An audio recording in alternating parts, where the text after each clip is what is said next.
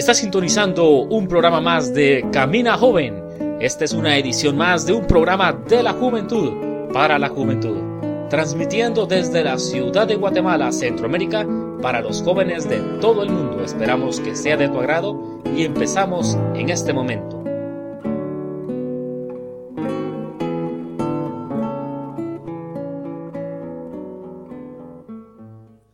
Muy buenas noches, mi nombre es Héctor Orellana, bienvenidos a su programa Camina Joven.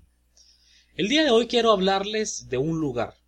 Es un lugar aterrador, un lugar en donde la mayoría de personas no quisieran estar y mucho menos vivir. Sin embargo, en la actualidad, muchas personas viven dentro de ese lugar. El basurero de la ciudad de Guatemala, situado en el corazón de la ciudad capital. El basurero municipal también es conocido con el nombre de el vertedero municipal y el relleno sanitario. Está situado dentro de la ciudad capital de Guatemala. Más de cinco municipios o ciudades depositan sus desechos, sus desperdicios dentro de ese sector. Más de 800 camiones grandes de basura entran diariamente, repletos de basura, y vierten su basura en ese lugar. Es un barranco en donde las aves de rapiña y las personas que viven allí se vuelven uno solo, peleando por su alimento. La pobreza es extrema, el hambre es palpante, es un lugar indignante, muchas personas viven dentro del basurero. Algunas personas recogen sus alimentos en ese lugar. El año pasado tres niños murieron porque su mamá recogió unas sopas del basurero y éstas estaban contaminadas las llevó a la casa, las preparó en la cena y se las dio a sus hijos, sin saber que eso les provocaría la muerte y que sería su última cena. La contaminación en ese lugar es abundante. La suciedad, los microbios, los insectos, las moscas, los gusanos que brotan de la tierra en época de lluvia son como una escena de terror.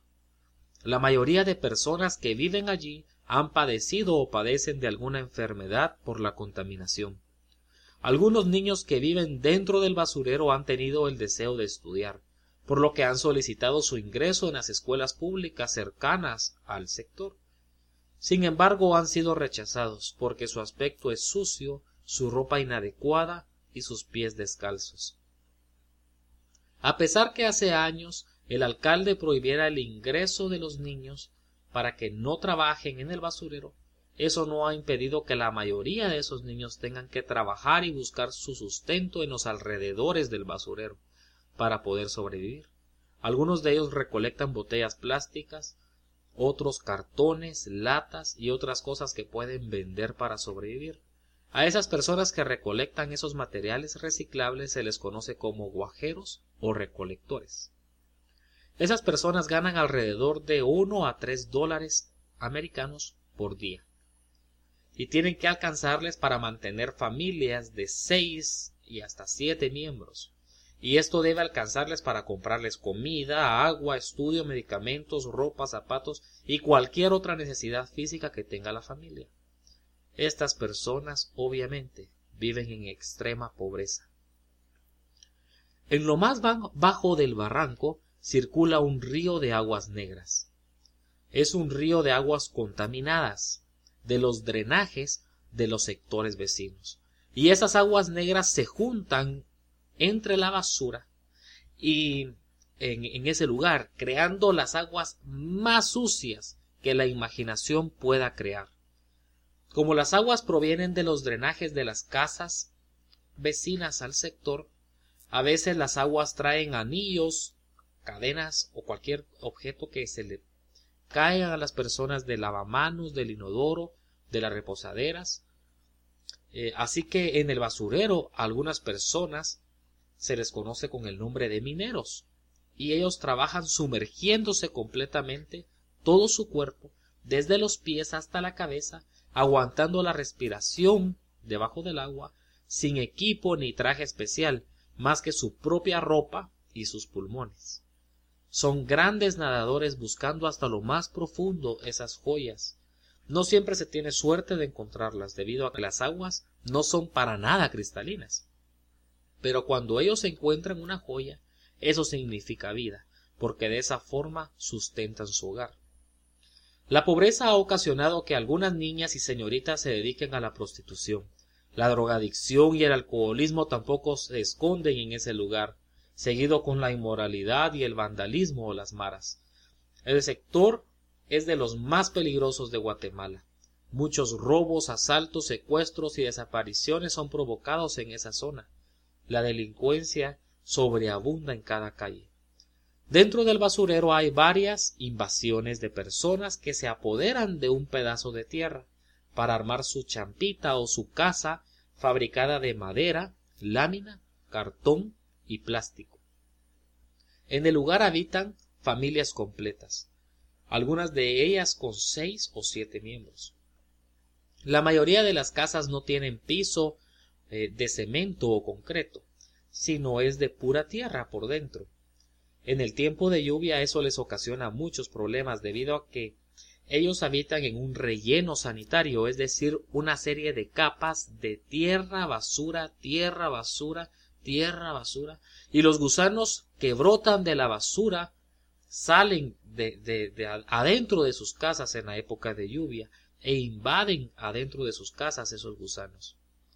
La pobreza es extrema, el hambre es agotador, por lo que muchos jóvenes comienzan a oler pegamento para quitarse el hambre, para olvidarse del hambre, de su pobreza, de su condición, de su forma de vida, y eso produce más pobreza y más vicios, y eso trae como consecuencia más problemas y delincuencia. El año pasado una señorita se suicidó porque las maras o los vándalos del sector la, habían amenazado de muerte. Ella no vio esperanzas de vida y se quitó su propia vida. La indignidad humana se hace palpar. Son personas rechazadas por el gobierno, por la sociedad y aun por muchos cristianos. En la, en la noche el frío es palpable en cada casa o en cada vivienda, por los materiales que son utilizados para fabricar esas casas y eso provoca que muchos bebés recién nacidos tengan problemas en sus pulmones y en su respiración. Y durante el día el calor es agotador dentro de las casas. La falta de dinero no permite que esas personas puedan visitar un médico o adquirir medicinas, por lo que las enfermedades sobreabundan en ese lugar. La Biblia dice, porque tuve hambre y me diste de comer Tuve sed y me diste de beber, fui forastero y me recogiste. Estuve desnudo y me cubriste, enfermo y me visitaste, en la cárcel y viniste a mí. Entonces los justos le responderán al Señor diciendo, Señor, ¿cuándo te vimos hambrientos y te sustentamos? ¿O sediento y te dimos de beber? ¿Y cuándo te vimos forastero y te recogimos? o desnudo y te cubrimos, o cuando te vimos enfermo en la cárcel y vinimos a ti. Y respondiendo el rey les dirá, de cierto os digo, que en cuanto lo hiciste a uno de estos mis hermanos más pequeños, a mí lo hiciste.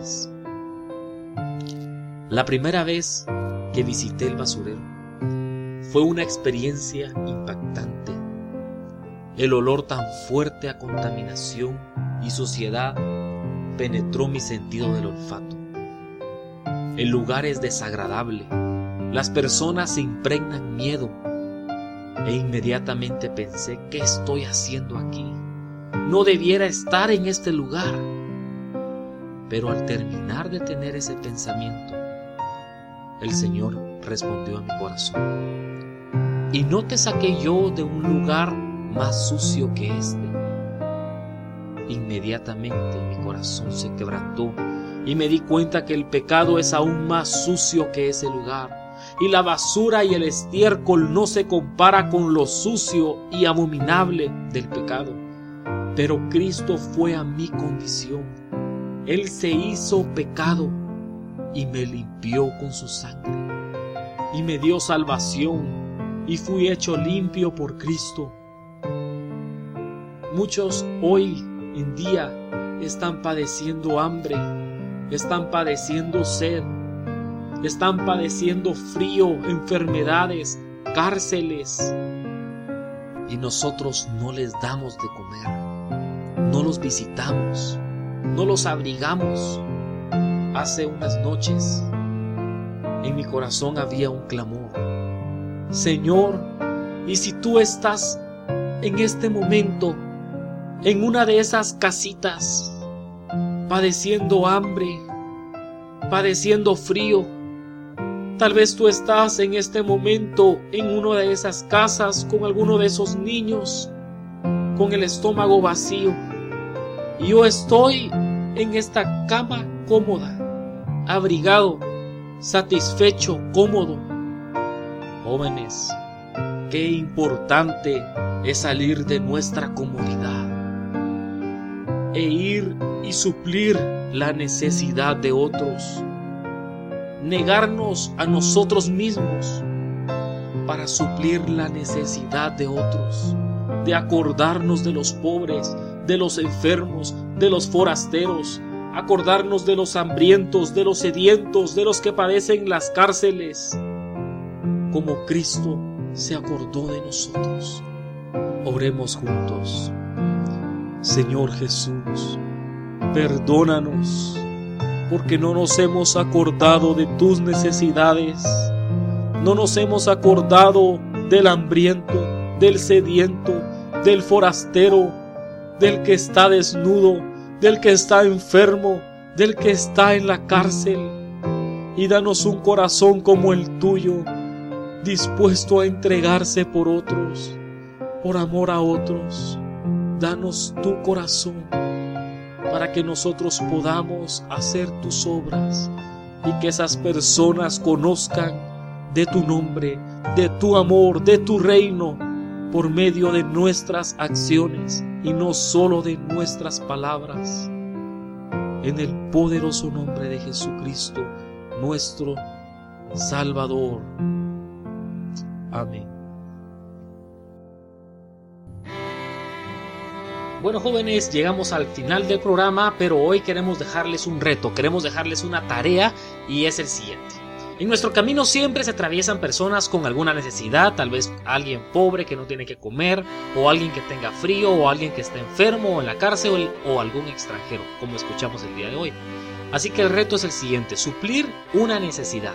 Tal vez algo de comer, o algo de dinero, o algún suéter, o algún abrigo, o cualquier cosa que podamos ayudar y bendecir a esas personas y posterior a eso contarle que Jesús lo ama y que tú también lo amas. Al terminar el reto pueden mandarnos un correo electrónico o un comentario en nuestra página web o en nuestro canal de YouTube o un mensaje o cualquier cosa. La idea es hacernos saber que cumpliste con tu reto, queremos escuchar tu experiencia y que tú nos la compartas.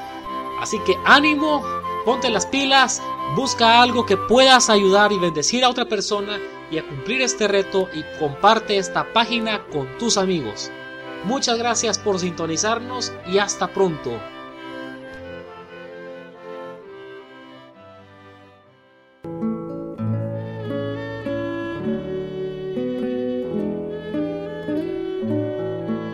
Fue tu programa Camina Joven. Gracias por sintonizarnos en las diferentes frecuencias FM y AM, así como en las diferentes radios online. No olvides recomendarnos con tus vecinos, familiares, hermanos en Cristo, conocidos y amigos. Y por favor escríbenos a nuestro correo electrónico contacto arroba caminajoven.com y visítanos en nuestro sitio web www.caminajoven.com.